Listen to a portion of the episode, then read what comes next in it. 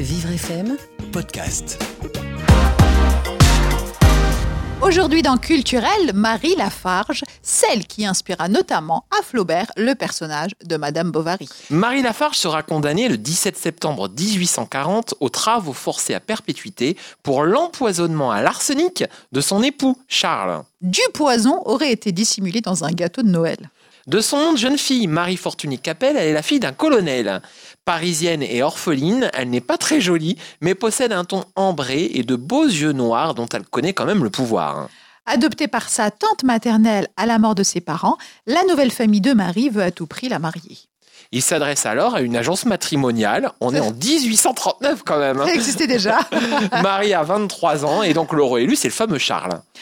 Il fait miroiter aux parents adoptifs de Marie les qualités et mérites de sa famille et surtout ses moyens financiers ainsi que son château de Pompadour en Corrèze. Mais quelle déception quand Marie, devenue donc euh, Madame Lafarge, découvre l'infortune de son époux. Le château n'est qu'un monastère misérable, presque abandonné et envahi de rats, oui de rats.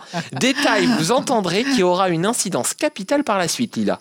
Charles est aussi brutal, violent et mentalement instable. La pauvre Marie est désespérée et fait croire à son jeune époux qu'elle a un amant. Mais l'orage passe et le couple semble s'installer tranquillement au milieu des rats. Et un soir, Marie offre un gâteau à Charles. Aussitôt, il est pris de douleur et de vomissements. Il meurt dans d'atroces souffrances. La famille soupçonne Marie Lafarge d'avoir tué son mari. À l'aide de l'arsenic dissimulé dans le fameux gâteau. On sait qu'il a de l'arsenic partout dans la maison pour se débarrasser de ces terribles rats. Et pour la famille de Charles, Marie a utilisé ce même poison pour se débarrasser de son mari. Le problème, c'est que l'autopsie n'en découvre pas dans le corps de Charles.